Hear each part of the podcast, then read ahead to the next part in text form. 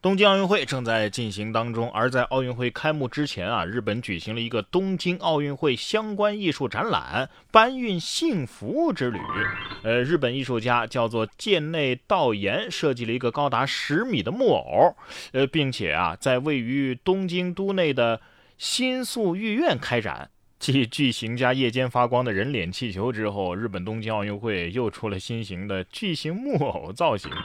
我反正不懂啊，但是我大为震撼。你说本届奥运会难道是要办成鬼怪奥运吗？大型鬼屋的即视感啊，这是打算吓死参赛者是咋的啊？可以整点阳间的东西吗？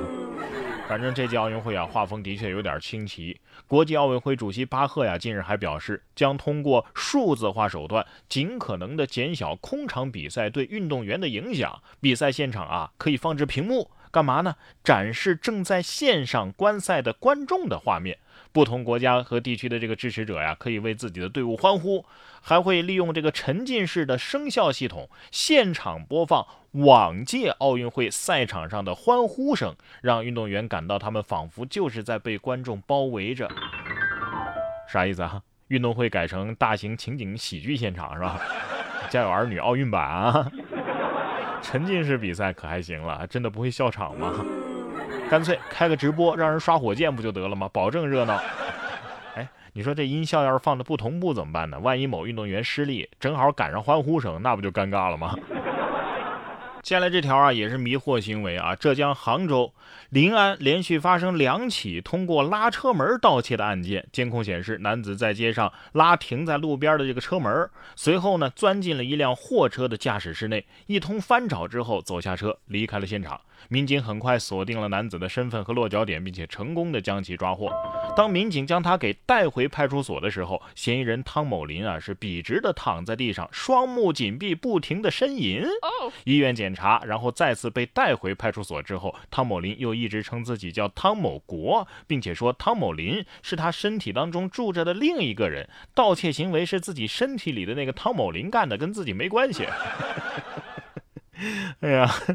警察可以这样回复他：“没事儿，我只惩罚你的肉体，灵魂这事儿我们不管。”哎呀，他这个病，医生怎么说？要不要去精神病院坐坐呢？脑洞也太清奇了，大哥，你是电视剧看多了吧？什么话都敢编呢啊！下面这位呢，精神上应该没什么问题，但是智商堪忧。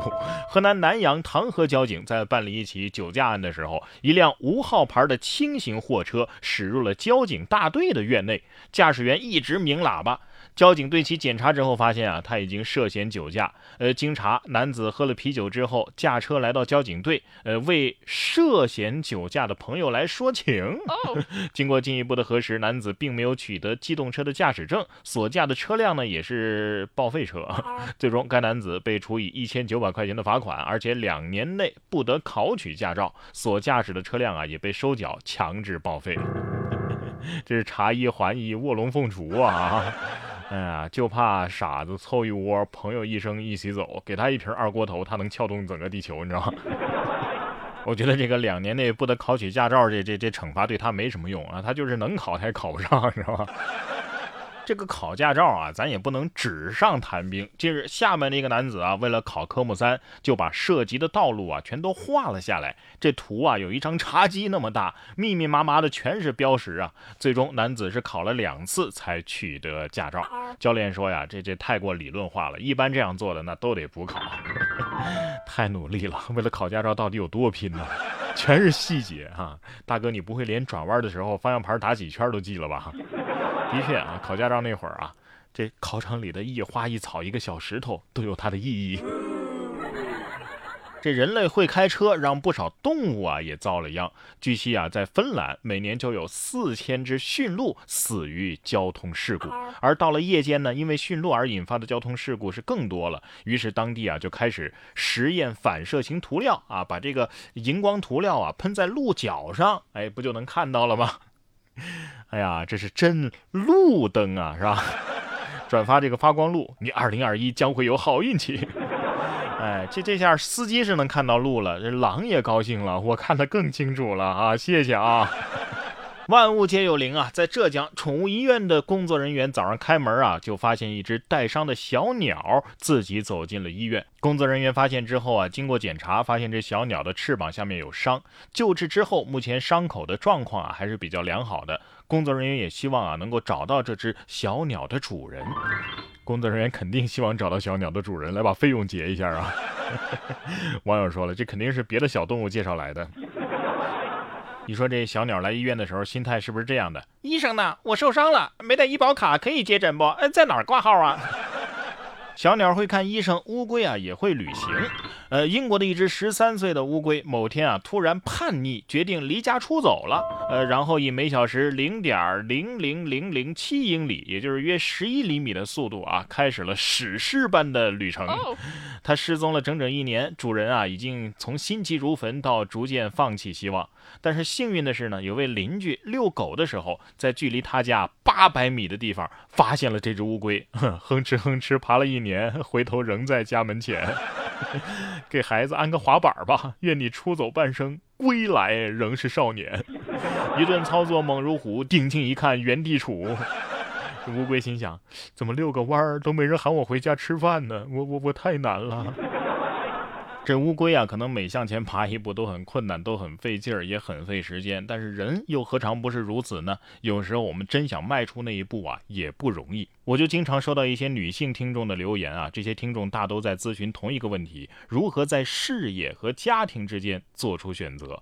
看来呀，步入社会之后，不论早晚，很多女性都会面临这样的问题。有些人觉得回归家庭才是正确的选择，但是也有人觉得保持自身的独立才是最重要的。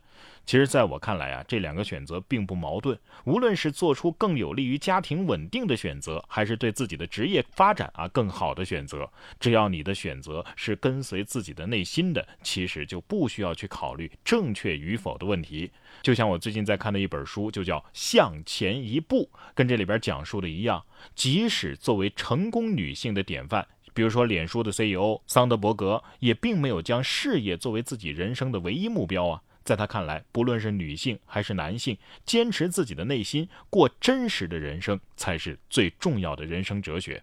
在《向前一步》这本书当中啊，他以自己的亲身经历，为迷惑的女性指出了一条明确的道路。沿着这条道路，女性朋友更有可能达到幸福的彼岸。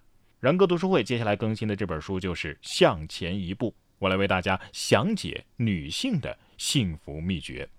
然哥读书会是我发起的一项读书分享会，在这里为您精选了全球一百本好书，每期十五分钟以上的拆解精读，帮你把每本书读懂读透，助你实现全方位的提升。您只需要打开微信，搜索“然哥脱口秀”，在微信里搜索“然哥脱口秀”，关注这个公众号就可以加入我们，我在这里等着你。